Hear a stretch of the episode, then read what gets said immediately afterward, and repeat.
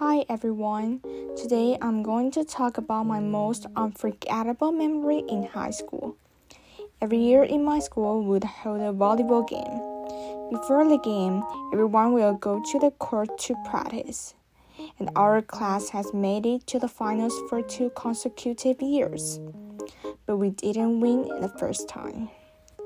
After that, everyone started to practice harder than before even though we have a big exam at a time.